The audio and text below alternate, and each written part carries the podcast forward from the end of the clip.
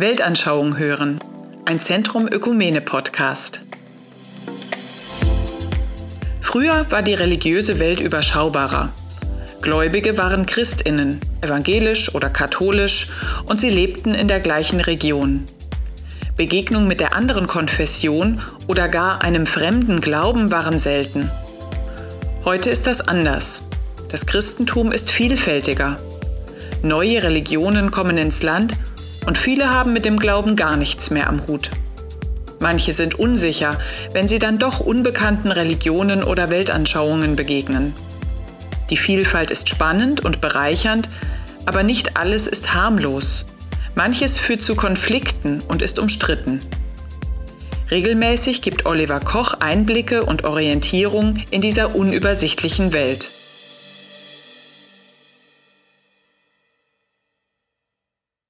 Herzlich willkommen. Heute geht es um das Thema Verschwörungstheorien. Während der Corona-Pandemie hat dieses Thema ja eine umfassende mediale Aufmerksamkeit bekommen. Aber Verschwörungsdenken ist überhaupt nicht neu, das gibt es schon ganz lange. Wir fragen in diesem Podcast, wo begegnet uns solches Denken und wie erkennt man eigentlich eine Verschwörungstheorie und was unterscheidet sie von kritischem Denken und Fragen? Gibt es besondere Auslöser dafür, dass Menschen einem Verschwörungsglauben anhängen? Und was kann ich eigentlich tun, wenn mir jemand von Chemtrails erzählt oder sagt, es gebe eine geheime neue Weltordnung? Ich bin Oliver Koch, evangelischer Pfarrer und Referent für Weltanschauungsfragen im Zentrum Ökumene der beiden evangelischen hessischen Landeskirchen in Frankfurt. Und ich bin Evelyn Koch, Gemeindepfarrerin.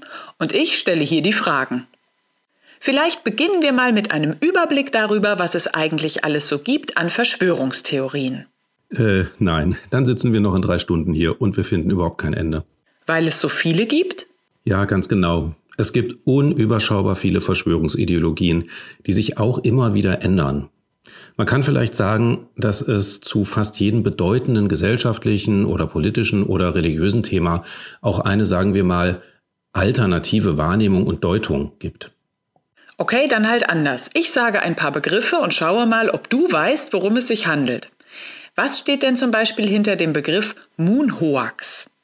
Ja, hinter dem Begriff Moonhoax, da steht die Vermutung, dass die Mondlandung von Apollo 11, ich glaube, das war 1969, gar nicht wirklich so stattgefunden habe, wie das in den Medien transportiert wurde, sondern in einem Filmstudio inszeniert worden sei, um der NASA und den USA allgemein einen weltweiten Ruhm einzubringen. Bleiben wir in den USA. Was steht hinter False Flag? Ja, also eigentlich bezeichnet Fails Fleck ein Täuschungsmanöver oder ein Ablenkungsmanöver eines Geheimdienstes und das gibt's ja wirklich. Im Zusammenhang von Verschwörungsdenken wird das aber zum Beispiel mit dem Anschlag 9-11 auf das World Trade Center gebraucht. Und dann wird eben behauptet, dieser Anschlag geht zum Beispiel auf das Konto der CIA oder irgendeiner satanistischen Vereinigung. Und was ist, wenn jemand in den Himmel zeigt und sagt, schau mal dort, Chemtrails? Naja, also dann meint er oder sie sicher die Kondensstreifen von Flugzeugen.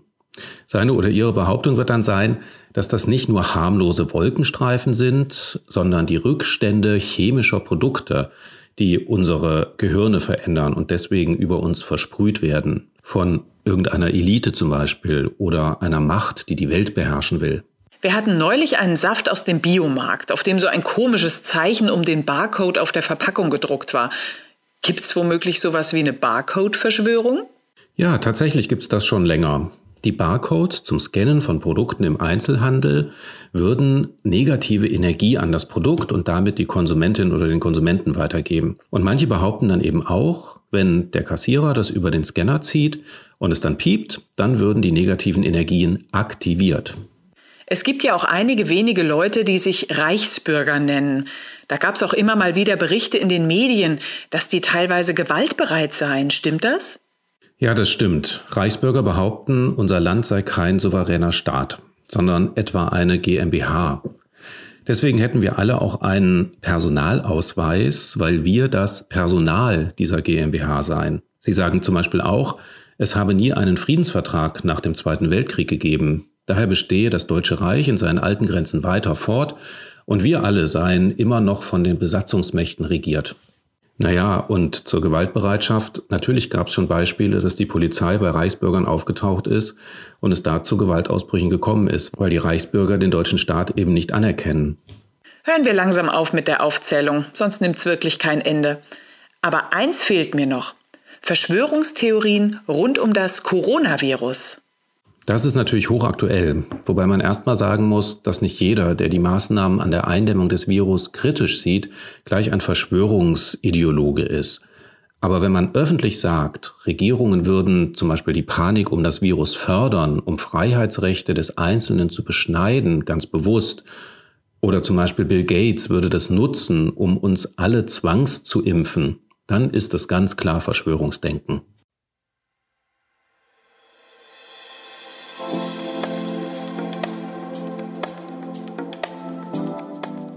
Diese paar Beispiele sind inhaltlich völlig unterschiedlich und trotzdem scheint es strukturelle Gemeinsamkeiten zu geben. Aber gut, wenn jemand an sowas glauben will, ist das jetzt erstmal nicht gefährlich, oder? Also vielleicht zu deiner ersten Frage, ja, es gibt Gemeinsamkeiten. Vertreterinnen und Vertreter dieser und ähnlicher Verschwörungstheorien nehmen für sich in Anspruch, eine alternative Wahrheit hinter den offiziellen Erklärungen für unterschiedliche Phänomene zu kennen. Sie vernetzen sich, oft auch ziemlich konspirativ, auf Internetplattformen und starten Kampagnen zur, aus ihrer Sicht, sogenannten Aufklärung. In äußerlich seriös erscheinenden Meldungen werden dann echte Nachrichtenelemente mit Falschmeldungen und falschen Zusammenhängen vermischt. Das sind dann die sogenannten Fake News. Und zur Frage der Gefährlichkeit.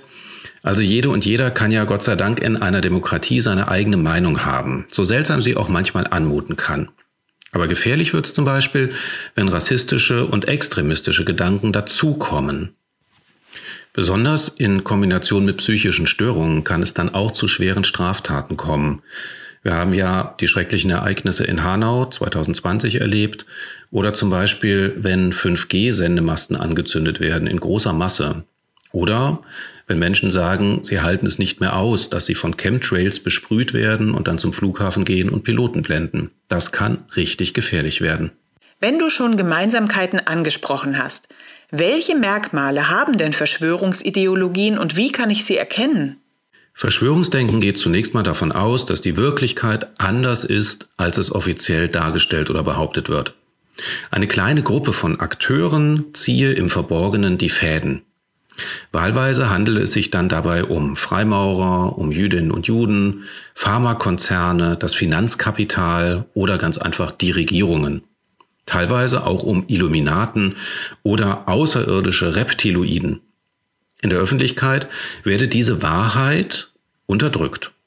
Zur Tarnung der wahren Absichten propagierten die Verschwörer falsche Informationen und Theorien und manipulierten damit die Bevölkerung. Nur ganz besonders Eingeweihte, die sogenannten Wissenden oder auch Truther, hätten das erkannt und sähen sich Repressalien oder Verleumdungen durch die Verschwörer ausgesetzt. Aber es gibt doch in der Geschichte auch tatsächliche Verschwörungen. Ich denke da an die NSA-Abhöraffäre oder an die Beispiele aus der Politik, um Gegner mundtot zu machen oder wirtschaftliche Interessen zu wahren.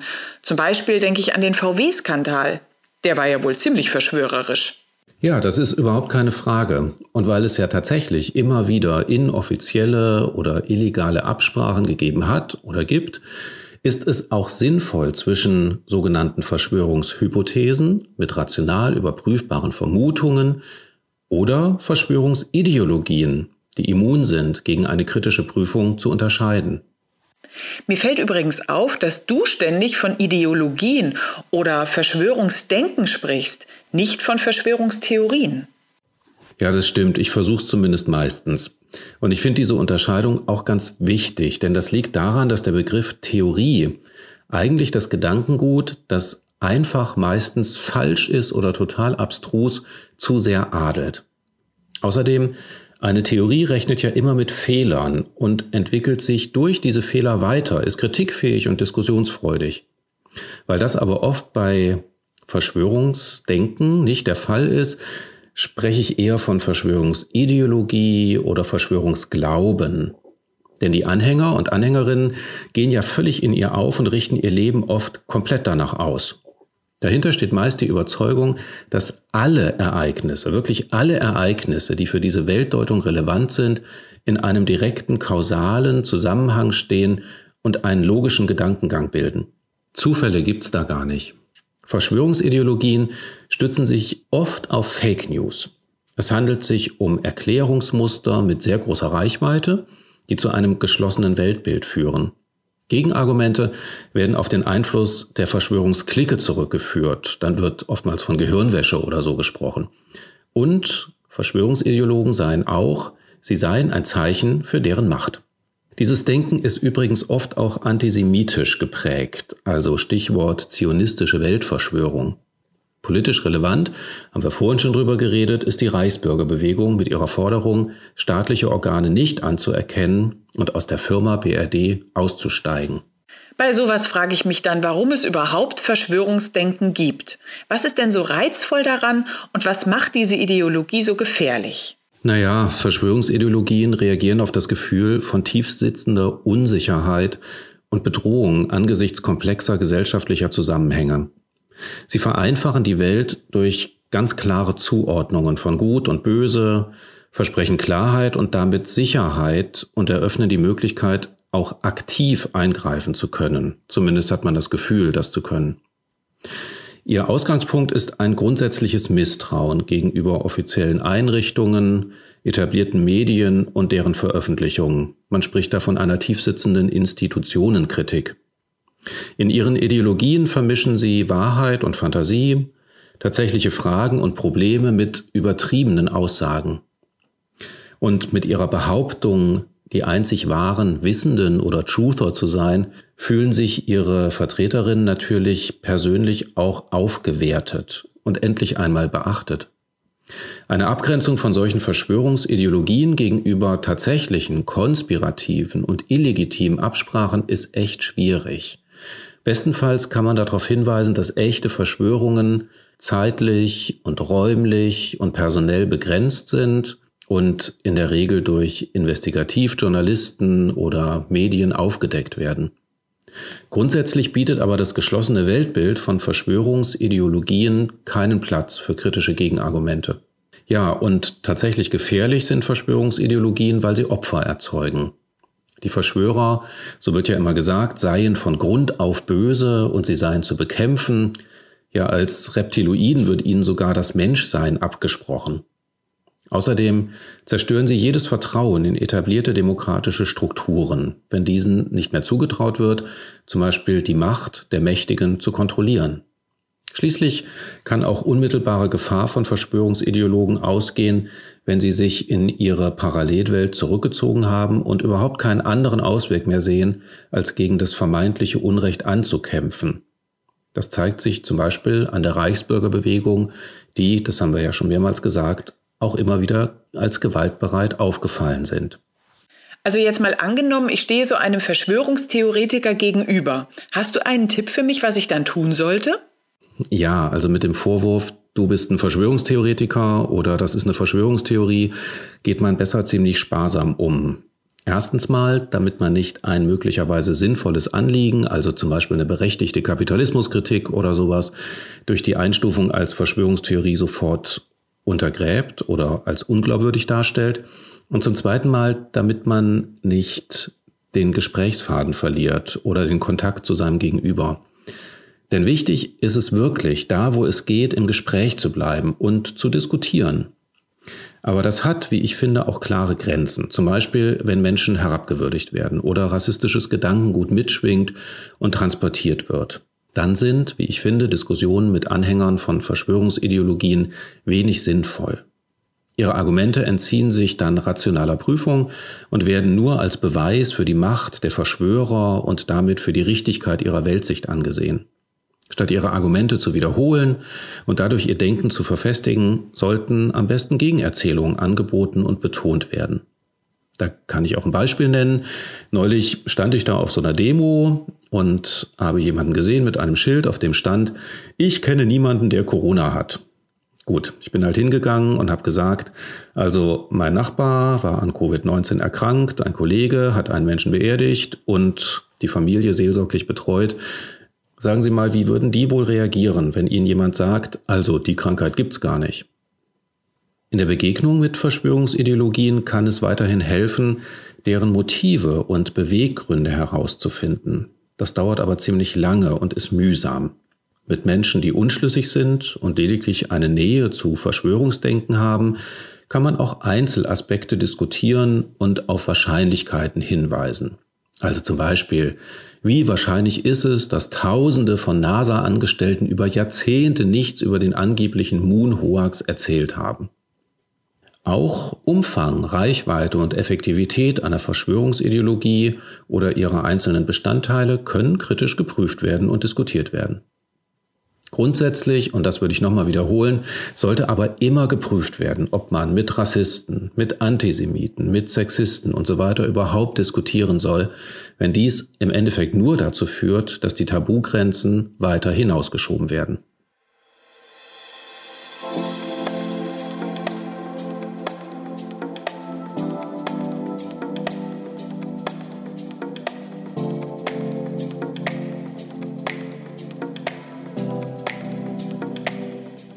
Das war der Podcast Weltanschauung hören des Zentrums Ökumene zum Thema Verschwörungsideologien.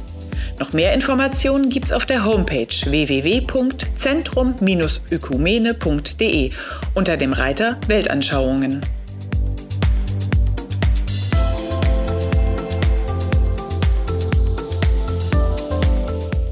Diesem Podcast liegt das Buch Evangelische Orientierungen inmitten weltanschaulicher Vielfalt zugrunde. Autoren Andreas Hahn, Reinhard Hempelmann, Oliver Koch und Matthias Pöhlmann. Das Buch kann im Zentrum Ökumene bestellt werden oder steht auf der Homepage als Download zur Verfügung.